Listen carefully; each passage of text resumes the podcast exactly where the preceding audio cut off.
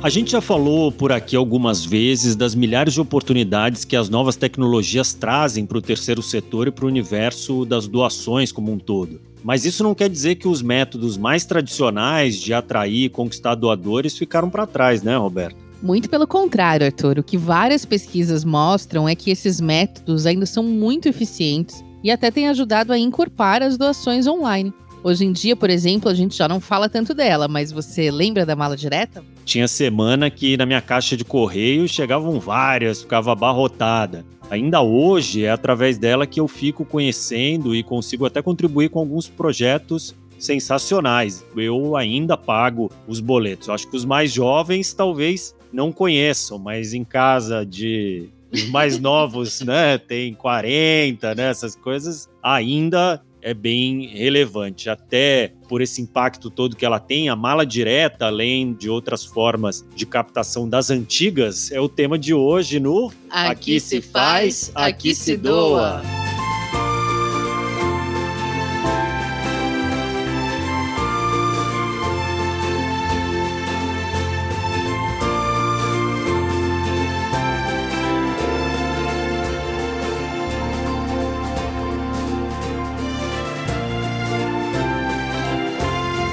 Está começando mais um episódio do Aqui Se Faz, Aqui Se Dou, seu podcast semanal sobre cultura de doação produzido pelo Instituto MOL com apoio do movimento Bem Maior, do Morro do Conselho Participações, da Ambev e divulgação do Infomoney. Eu sou o Arthur Loubach. E eu sou a Roberta Faria. E, bom, Arthur, eu acho que é melhor explicar um pouquinho o que é mala direta, porque eu não duvido que os mais jovens não saibam, achem que isso é uma mala fisicamente, que te entregam, não. É mala, é aquela de propina, né?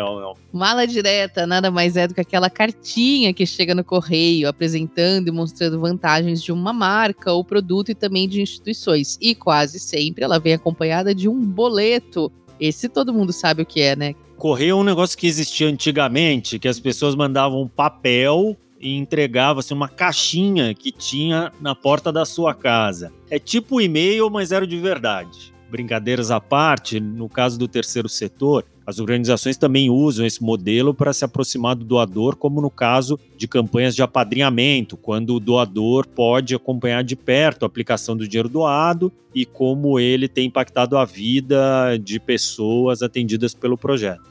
A gente poderia pensar que isso foi deixado para trás por conta do e-mail, mas na verdade não, né? O e-mail acaba é um ótimo formato para fazer aproximação, para buscar doações, mas o impresso tem muito seu valor porque ele consegue se destacar mais na sua caixa de correio do que uma carta digital que acaba entrando no spam. Além disso, uma das estratégias que acompanham a mala direta impressa é o envio de brindes, como imãs de ladeira, caderninho de anotação, bottom, adesivo, calendário de final de ano, cartão de Natal. Provavelmente você já recebeu algum material desse de alguma instituição que reforçam o nome da organização, né? Levam ela para dentro da sua vida e são uma forma de agradecer antecipadamente ao doador e convidá-lo para fazer uma doação em troca deste presente para ajudar a gente a entender melhor a quantas anda o impacto da mala direta no terceiro setor hoje e além de outras formas tradicionais de captação de recursos, como telemarketing, até algumas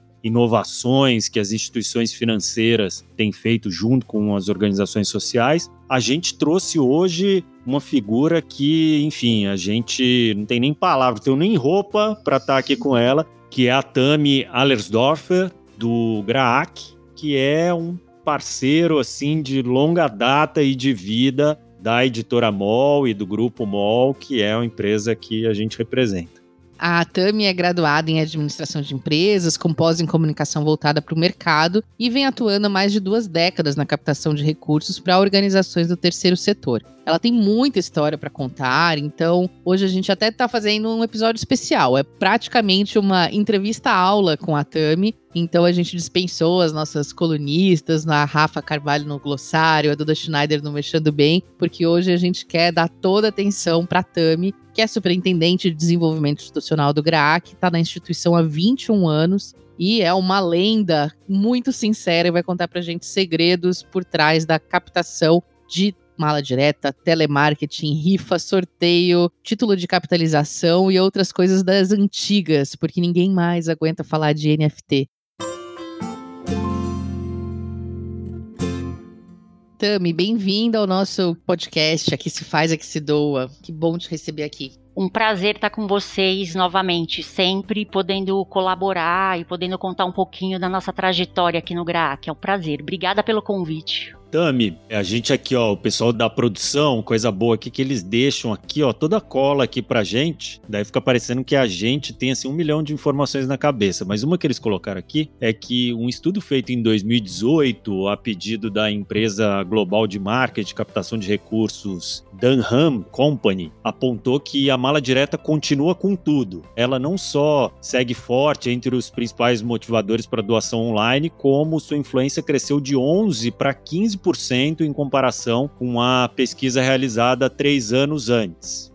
Não chega a ser nenhuma surpresa, mas o fato é que a mala direta atinge mais fortemente as gerações mais velhas, ainda acostumadas a receber correspondência pelo correio, que gostam de papel. Isso principalmente quando a gente está falando dos boomers, né, que hoje estão na faixa dos 53 aos 70 e poucos anos de idade e que respondem por 24% das doações nesse formato, e também os membros da chamada geração silenciosa, que engloba as pessoas com mais de 75 anos e são 38% dos que doam dessa maneira. O pessoal pessoal está acostumado a pagar boleto físico. Tami, conta pra gente, a mala direta é uma estratégia importante ainda hoje pro GRAC? Qual que é o impacto dela na arrecadação de recursos de vocês e quais são os desafios? Porque a gente sabe que tem muitos, né? Sobre custo de enviar todo esse material por correio, custo de impressão, ter o endereço de todo mundo, conseguir mandar milhões de cartas para uma parcela disso responder, né? Atender. Conta um pouquinho pra gente. Então, Rô e Arthur, o GRAAC, a nossa trajetória de arrecadação, desde que eu estou aqui, nesses últimos 21 anos, ela é embasada na mala direta, né? Então, eu já vinha do terceiro setor e eu já trabalhava com mala direta e, assim, o forte, todo o embasamento que a gente criou ao longo do tempo foi em cima de mala direta. Para vocês terem uma ideia, hoje o que isso representa para o GRAAC? Representa um terço do nosso orçamento anual, que é de 180 milhões. A gente está falando em mala direta que gera 60 milhões por ano. É muito dinheiro. Muito. Eu acho que a pesquisa e o que vocês falaram, que inclusive até tô nessa faixa, né, dos baby boomers aí, acima de 50 e tantos anos. Eu tô nessa faixa de pessoa e de doadora também, apesar de eu não, não ser muito de boleto, mas eu tô nessa faixa. E a gente percebe que ao longo do tempo a gente conseguiu construir uma base de pessoas que doam muito tempo e é exatamente o que você falou. É a pessoa que ela é, ela gosta do papel, ela gosta do boleto, ela gosta de receber aquela informação e a gente também tem uma percepção em relação à mala direta diferente de meios digitais que a gente está falando principalmente doação mensal por cartão de crédito e também doação por débito em conta, que é uma coisa que muitas organizações vêm trabalhando fortemente, porque até o retorno, né, o percentual de efetividade em cartão de crédito e em débito automático é muito maior do que em boleto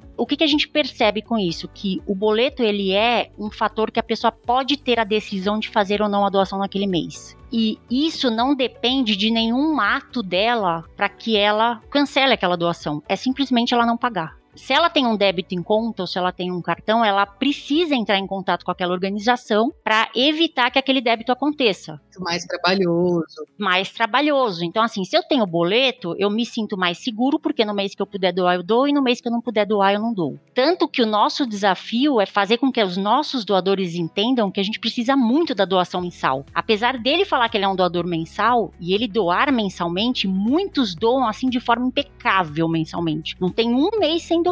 Só que tem alguns que às vezes dá uma apertada, daí não dá, passa tal. E a gente tem trabalhado muito com o nosso doador para ele entender que a gente precisa daquele recurso mensal. Mas ele tem uma oscilação muito maior de quando a gente faz uma doação por cartão de crédito ou por débito. Então eu acho que essa adesão ao boleto também vem disso, desse fator de a decisão de fazer ou não a doação está comigo e não com outro lugar. Tami, e a parte dos desafios? Porque a gente sabe que mala direta não é uma brincadeira para ONG pequena, né? Você precisa ter uma base, né, de pessoas, endereços, CPFs gigante também. E tem a complicação ainda da LGPD agora. Exatamente. Esse é o maior desafio. Esse é o motivo dos meus cabelos brancos, porque a gente veio numa batida de adquirir nomes novos muito grande. E hoje a dificuldade que a gente tem é como que a gente adquire um nome que a gente possa convidar para ser doador sem sendo que esse nome tem aprovado a LGPD, Uhum. tem autorizado dentro das regras da LGPD. E nenhuma empresa está estruturada para isso. E eles têm trabalhado de outras formas, com outras formas de captar lead nos meios online. Só que assim, a gente comprava 250 mil nomes. Para você conseguir 250 mil leads, é assim, aí o cara, ah, eu vou conseguir mil leads. Eu falo, meu filho, não faz nem cosquinha mil leads para mim. Porque a gente vinha numa proposta muito grande. O que a gente tem trabalhado é, dentro da LGPD, existe uma coisa que se chama base legada, que é a base que eu tenho de doadores, que são meus doadores que eu tenho trabalhado ao longo desses últimos anos. Então a gente vem trabalhando num primeiro momento muito forte para tentar resgatar esses doadores. E é isso que vem sustentando. E a gente está trabalhando em algumas frentes para tentar ver como que a gente aumenta a adesão de doadores via site. Então, é, em termos de número, é muito doído pra gente. De quando a gente faz uma ação com mala direta e quando a gente faz uma ação com o site. Então, a gente tem uma conversão interessante no nosso site, cerca de 3, 4%. Então, todo mundo que entra no nosso site faz uma doação efetiva. Mas ainda, em termos de quantidade, é muito pouco perto do que é uma ação de mala direta. Qual que é o volume de uma mala direta normal do GRAC? Ó, a última que a gente fez foi meio milhão e a gente teve 8 mil doadores, cerca de 8 mil. Uau. É uma conversão considerável, né? Alta. É, a gente por ano no site chega a 1.500 doadores. Por ano, fazendo todo o esforço de divulgação de não sei o que, não sei o que lá. Então, você percebe como é doído? E aí, assim, eu, eu tenho trabalhado com mala direta nessa. Quando eu falo dessa base legada, Rô, a gente passa para ter, assim, quando eu falo em, em, cerca de quase 8 mil doadores, eu tô falando em 1,7, 1,8% de retorno para meio milhão de malas. É que a gente avalia outras coisas além disso. Você fala, ah, mas você vai mandar 500 mil para ter 1,6? É, a gente sabe que o que que movimenta? Movimenta que você tá mandando sua marca para 500 mil pessoas, a pessoa não necessariamente ela vai aderir ali ou naquele momento, ela pode entrar no seu site e fazer uma doação anônima, então a gente percebe que também o nosso fluxo no site aumenta quando a gente manda mala direta, então aumenta minhas doações pontuais ou doações e depósitos nas contas do GRAAC. É que não tem como eu medir exatamente que é daquilo, mas a gente percebe que tem uma mudança também de retorno, né? A gente mede muito certinho na mala direta. E essa coisa que a gente avalia é quanto foi que eu pedi, quanto eu gastei, em quanto tempo eu vou pagar. E vale muito a pena, né? Então quando você vai ver o payback de uma ação dessa, em três meses o que você arrecadou, você já pagou o que você investiu. Então vale muito a pena, muito a pena. Só que ainda a gente está sofrendo um pouco, porque a gente quer novos nomes, a gente quer renovar nomes, a gente precisa, né, enriquecer a nossa base, a gente precisa fazer isso acontecer e a gente está com uma série de dificuldades justamente porque, né, nada tá permitido, né? Então não tá nem permitido. Outro dia teve uma menina que falou assim, ó, a gente tem uma base de pessoas que a gente já convidou, essas pessoas não aceitaram ser doadoras. Então a gente falou, vamos ligar para elas e perguntar se ela não quer ser doadora. De repente ela não aceitou a mala direta, ela aceita por telefone. E foi uma coisa interessante que o doador falou assim: "Ah, mas você não podia ligar para mim, porque agora tem LGPD". Uhum. Aí ela virou para ele e falou assim: "Mas como que eu ia saber que eu não podia ligar pro senhor se eu tô ligando para perguntar exatamente se o senhor quer receber a ligação?" Então, assim, como que eu vou saber que eu não podia ligar? Eu tô ligando para perguntar. Então, tá bom, agora eu bloqueio o telefone, não vou ligar mais. Mas faz o quê? Você vai ficar na rua falando, ó, oh, posso falar com você? Assim, tá muito esquisito, né?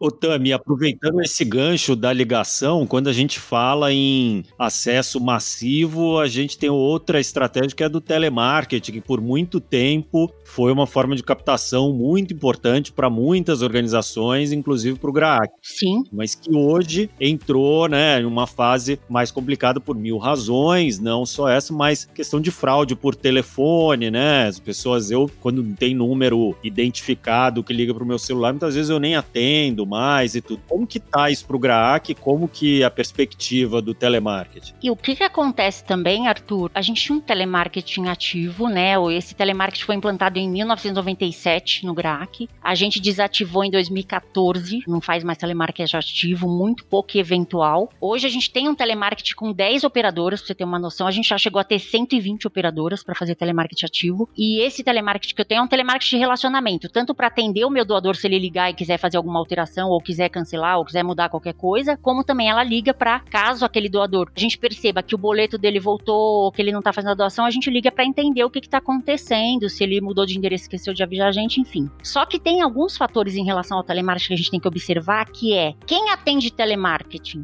é quem tá em casa. Né? Aí a gente já também reforça o nosso público, que é o público que já está aposentado, que já está em casa e que pode atender um telefone fixo, que também se tornou uma raridade na casa das pessoas. Sim. Uhum. Então, se a gente for olhar os números do Brasil, hoje praticamente ninguém tem telefone fixo. É. E também, para que, que alguém vai te ligar no telefone fixo sem ter seu celular? Se você tá na sua casa sentado e toca o telefone fixo, eu não vou atender, porque se fosse para mim, alguém tava me ligando no celular, né? Então, essas duas mudanças criaram uma dificuldade muito grande de retorno, pelo menos pra gente. Para vocês terem uma ideia, quando a gente começou o telemarketing, a gente estava falando de 70 ligações 70 ligações realizadas, independente da pessoa falar alô ou não, tá? Para conseguir um doador. Quando a gente desativou, a gente estava quase em 300 ligações para conseguir um doador.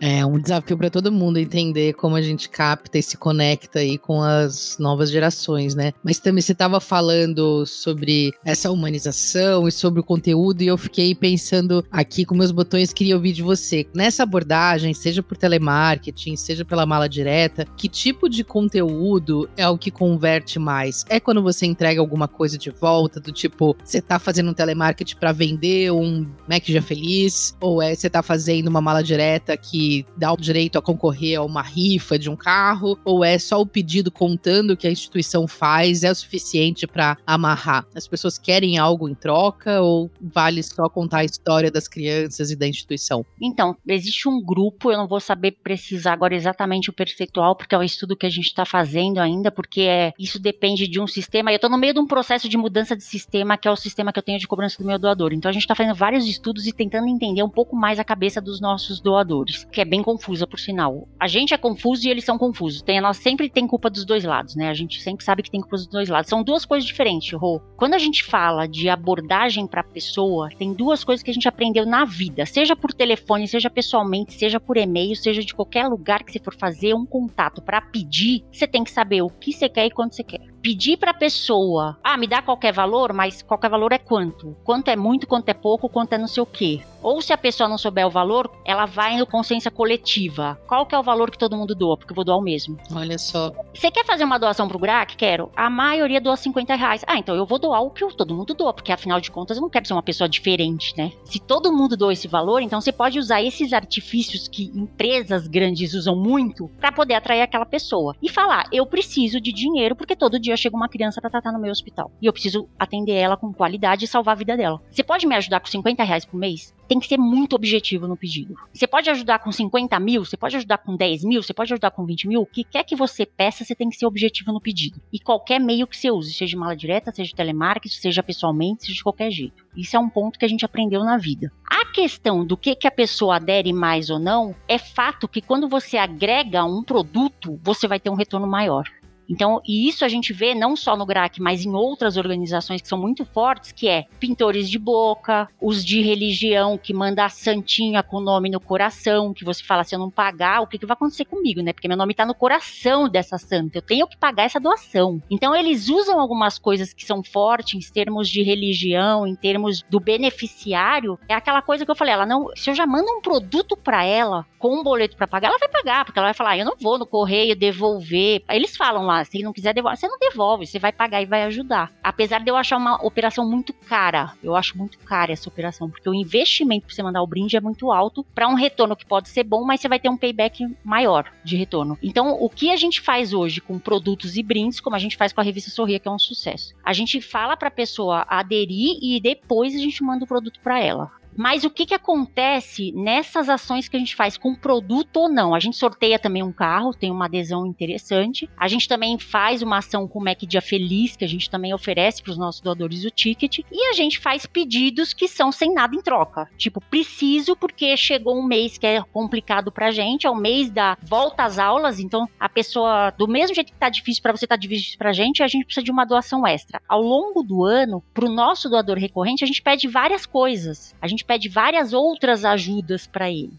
E a gente, nessa base de um doador já comprometido com a gente, a gente passa a ter retorno acima de 20% de adesão. É muito alto. Então, é muito significativo. Por quê? Porque primeiro você cria uma base para um doador e depois você começa a envolver ele em outras ações da sua organização. Isso é muito legal. Então, o que, que eu acho que é o, o fator primordial para você ter sucesso no pedido, seja ele qual for. É esse que eu te falei, ter objetividade. E aí, consequentemente, uma coisa que é muito importante é a organização trabalhar muito forte a comunicação para a sociedade daquele trabalho que ela faz. Pode parecer ridículo e óbvio, mas tem um monte de organização que não faz isso. Sim. Claro. Que não trabalha a rede social, que não trabalha o site. Aí a pessoa acha que ela faz um trabalho muito legal e que as pessoas têm que descobrir. Ela não vai falar para ninguém, mas ela tem que falar. As pessoas precisam comunicar o que está sendo feito, porque a gente não tem tempo de saber tudo de bom que está acontecendo. Muito pelo contrário, as pessoas só falam as coisas ruins pra gente. Então, as organizações elas precisam se posicionar muito fortemente com a comunicação, Uhum. que é uma coisa que a gente aprendeu muito, muito nesses dois anos de pandemia. Ô, Tami, e falando em serviços financeiros, tem um dado não muito averiguado, mas que uma das principais, talvez a principal fonte de recursos em volume de doação seja os títulos de capitalização, que, segundo a FENACAP, cresceram quase 50% em 2021 e geraram aí 1,3 bilhão de reais para ONGs. Vocês usam essa modalidade? A gente sabe que tem projeto de lei aí que a BCR está tentando colocar para não ter cobrança de taxas sobre os títulos de capitalização para irem direto tudo para as organizações. Como que isso funciona? Lógico que a gente tem essa modalidade. A gente começou a operar nessa modalidade em julho de 2019 e a gente arrecadou mais de 13 milhões com título de capitalização. Uau! Essa venda é feita por vocês ou é feita pelo banco? Lógico que não, eu não sei vender título de capitalização, eu sei pedir doação. Eu não faço a menor ideia de como que vende. Se alguém chegar para mim e falar, você vai ter que montar uma operação de venda de título eu, eu, eu me mato, porque eu não sei fazer isso. e por isso que eu acho que quem tem que fazer é quem sabe fazer esse negócio, gente. Não é a gente que sabe fazer. Eu sou a organização beneficiada, eu fico pedindo dinheiro só que eu sei fazer. Eu não sei montar uma operação de venda para vender 300 mil títulos de capitalização em um mês. Eu não faço a menor ideia. Como que você estrutura isso, como que você faz isso, como você produz, é muito trabalho. É uma coisa surreal. Então, assim, ter essas empresas que façam isso e que podem te dar uma parte, que essa parte que é a questão relativa, se é muito ou pouco, a gente sempre acha que a gente tem que ganhar mais. Claro. Mas todo e qualquer meio de captação, a gente precisa entender que tem um custo. Sim. Concorda? Se a gente partir do pressuposto que todo mundo tem que fazer tudo de graça pra gente, porque daí começa por funcionário que tem que trabalhar de graça, né? Então tudo tem que ser de graça? Não, não dá pra fazer tudo de graça, gente. A gente já tá há anos nesse setor e a gente sabe disso, que tem que ter um investimento. O investimento tem que ser um investimento justo, tentar negociar talvez valor de custo, uma coisa, porque assim, a gente não é o que vai deixar os outros ricos, mas é uma coisa que faz com que a gente possa ter um benefício real. E eu tô falando em 13 milhões de reais por GRAC. Em dois anos e meio. Incrível. Isso porque eu tô falando de GRAC. Se você for pegar, por exemplo, Barretos, o que eu recebo por ano, ele deve estar recebendo por mês de doação. É mesmo, olha. só. Ele deve estar com 4 milhões, 5 milhões por mês de arrecadação. E sabe qual é o trabalho para isso? Nenhum. Nenhum pra organização, né? tem passivo, não tem trabalho. A gente só recebe toda a documentação oficial de tudo que tem que ser legalizado, tudo que tem que ser feito, lançado e tal. Tem trabalho nenhum. A gente nunca teve uma reclamação. A gente já deve ter vendido, para ser 13 milhões, a gente deve ter vendido mais ou menos uns um milhão e meio de títulos de capitalização. Uau. Eu nunca recebi uma reclamação da pessoa falar, eu não gostei do título do GRAC. É. Eu já recebi reclamação de gente que falou, eu não gostei da celebridade que tava aí no GRAAC, mas não recebi do título de capitalização. Agora, você tem razão, o povo é enlouquecido por sorteio. Eu ia te perguntar, assim, do o título de capitalização. Então, é o banco que vende e aí vocês ficam com uma Pode ser o banco ou pode ser uma empresa de capitalização que faça essa venda. No nosso caso, não é banco que vende. A gente faz a venda numa região que é aqui no ABC, então a gente tem dois meios de venda. Um é pelo aplicativo, que tem um aplicativo que você compra e ajuda o GRAAC e sorteia. E tem a venda, que é uma venda em pequenos comércios. Então tem em bares, em restaurantes, em lojinha, em banca de jornal na região do ABC. Então toda essa estrutura de venda acontece, essa empresa ela faz tudo. O que eu faço é gravar o comercial pedindo compre e ajude o GRAAC, só isso. É o meu máximo de trabalho.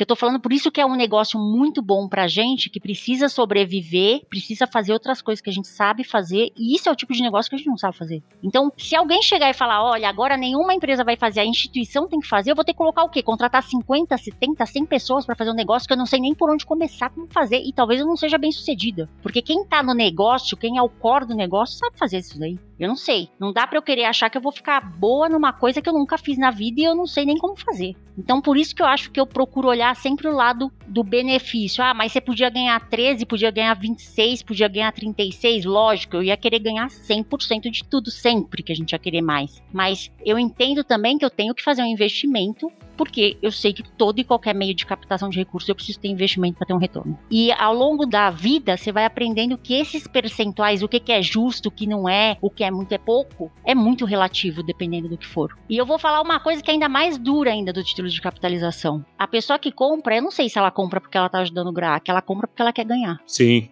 Eu sou muito realista sincera nesse sentido. Então, falar que ah, só tá vendendo isso porque é o GRAC, eu sei que o GRAC é forte, que a gente construiu uma marca forte, que a gente está bastante consolidado, mas o sorteio tá muito acima da gente. Agora, aproveitando sua presença aqui, outra coisa que o GRAC faz muito bem é a arrecadação em eventos, né? Sim. Mas nesse caso a gente vai no outro lado do espectro, né? Aqui a gente está falando de muitas pessoas com um ticket pequeno, doando valores, 50 reais, alguma coisa assim. Nos eventos, o objetivo objetivo já é tentar chamar poucas pessoas com um ticket alto, né? Isso. E agora a gente está podendo voltar, né, aos eventos presenciais e tudo. Como é a perspectiva de vocês para isso agora no futuro próximo? A nossa perspectiva é voltou tudo, vida que segue. Vamos fazer tudo o que a gente fazia. Vamos fazer nossos jantares. A gente fez a nossa corrida agora no Dia das Mães, foi dia 10. A gente teve uma participação que foi excelente, né? A gente teve, para vocês terem uma ideia, em 2019 a gente teve cerca de quase 8 mil participantes. Nessa edição agora que dá volta, a gente teve cerca de 7.500 participantes. Ou seja, é um pouco menos do que a gente teve em 2019. Só que pelo termômetro que a gente tinha de outras corridas, falaram que a audiência estava sendo em 30% de participação. Então a gente já estava assim, desesperado. Imagina uma corrida do Graco, duas mil pessoas, três mil, era um fracasso, né? Não é pouca gente, mas ia ser um fracasso. Então a gente conseguiu voltar assim em alto estilo. Foi sensacional o evento, a gente ficou muito emocionado, muito feliz. E a gente continua com a nossa programação de eventos presenciais daqui para o final do ano. Vamos voltar tudo ao normal. Essa relação que a gente estava conversando, Arthur, até é legal você falar disso, porque evento é uma coisa cara de fazer Uhum. e nem sempre a relação do que retorna ela é proporcional a outras ações que você faz, né? Então, assim, quanto eu invisto e quanto eu tenho de retorno. O evento é uma coisa cara, então a gente sabe que nem sempre o percentual de retorno que você vai ter é muito atrativo perto de outras ações. Só que o que, que é o mais importante dele? É o relacionamento pessoal que você faz com as pessoas e é você colocar em evidência a sua causa, a sua instituição e tudo mais. É muito mais um investimento que a gente faz do que o retorno financeiro, que a gente sempre tem, lógico, mas se fosse uma ação para a gente só ter de investimento, valeria muito a pena. Porque, por exemplo, a nossa corrida é um dos eventos que a gente tem o maior número de divulgações, Uhum. de mídia espontânea, de divulgação com influencer, de não sei o que. Então, assim, é o nome e a causa do GRAAC atingindo públicos que talvez a gente nunca conseguisse atingir de outro jeito. Então, isso é uma coisa que a gente percebe como essencial. E às vezes a organização tem um pouco, ah, se eu não fizer um evento que der o triplo ou o dobro, eu não vou fazer. Não, tem que fazer. Porque você reúne, você pode ter desdobramentos futuros que você não perceba num primeiro momento, mas que podem vir depois de relacionamentos que você estabelece nesses eventos. Então, pra gente é importantíssimo. Estamos, assim, muito entusiasmados com a volta de tudo. A gente já tem o nosso jantar pro segundo semestre. Estamos pensando em outras ações. A gente vai fazer um congresso também no segundo semestre, então vai ser muito legal. A gente tá muito feliz de poder voltar. Espero que não tenha nada que impeça agora, nesses meses de inverno, que a gente sabe é onde a situação da gripe, né, a situação respiratória dá uma agravada. Mas eu acho que não volta mais ao que era. Agora já soltou e vamos pra frente. Vai ser um sucesso.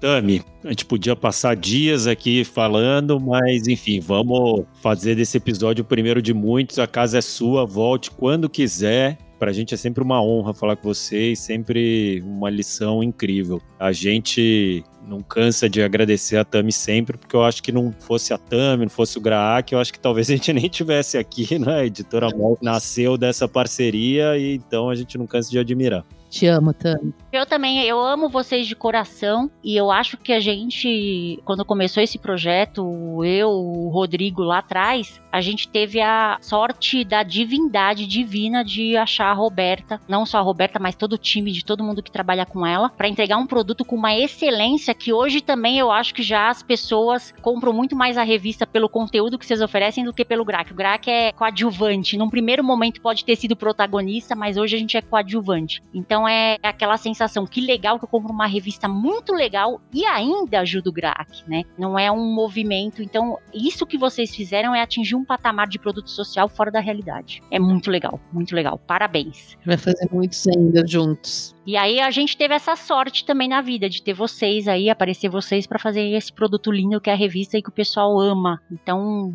obrigada. Vocês são parte também, assim como eu, tô a dois terços da história do GRAC aqui. Vocês estão quase 50% da história do GRAC aqui com a gente. Então, vocês são parte de tudo isso que a gente tem. Parte não só do que a gente oferece para as famílias e para as crianças hoje, mas também parte da responsabilidade em fazer isso aqui continuar quando a gente se aposentar. Oh, contem sempre com a gente. Tem muito orgulho de ter o nome na plaquinha e de ter ajudado a construir, né? E são vários projetos já, né? Além da Sorria, assim, né? A gente já conseguiu levar essa ideia dos projetos sociais, produtos sociais para muitos outros lugares e ainda vamos levar mais ainda, assim, né? Isso é uma das maiores alegrias de trabalhar com a Cami e com o Greg. E a gente é feliz por ter sido o primeiro.